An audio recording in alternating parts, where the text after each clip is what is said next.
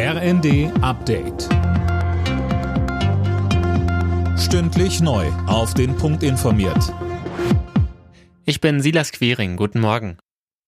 Laut dem Chef der Bundesnetzagentur Klaus Müller könnte es sein, dass die Gaspreise ein Plateau erreicht haben und nicht weiter steigen werden. Das sagte er der Bild am Sonntag. Conny Poltersdorf mit mehr. Es hat in dieser Woche keinen signifikanten Preissprung mehr gegeben, obwohl Nord Stream 1 abgeschaltet wurde, so Müller. Das könne bedeuten, dass die Märkte den Ausfall russischer Gaslieferungen bereits eingepreist haben.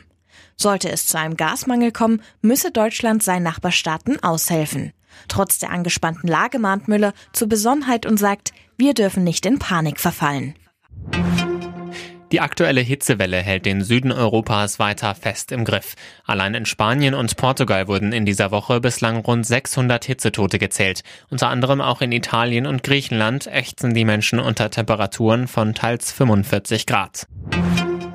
Trotz der aktuellen Energieprobleme will Kanzler Scholz auch weiterhin die Klimakrise im Blick behalten. Wir werden jetzt dafür sorgen, dass der Ausbau der erneuerbaren Energien endlich vorankommt, sagte Scholz in einer Videobotschaft. Und weiter. Deutschland ist eines der erfolgreichsten Industrieländer und das bedeutet heutzutage, dass wir auch sehr viele CO2-Emissionen haben.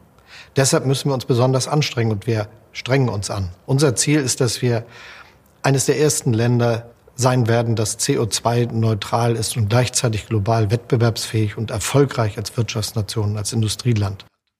Scholz nannte es bitter, dass wir jetzt wegen des Kriegs schon abgeschaltete Kraftwerke wieder hochfahren müssen. Das sei aber nur für kurze Zeit.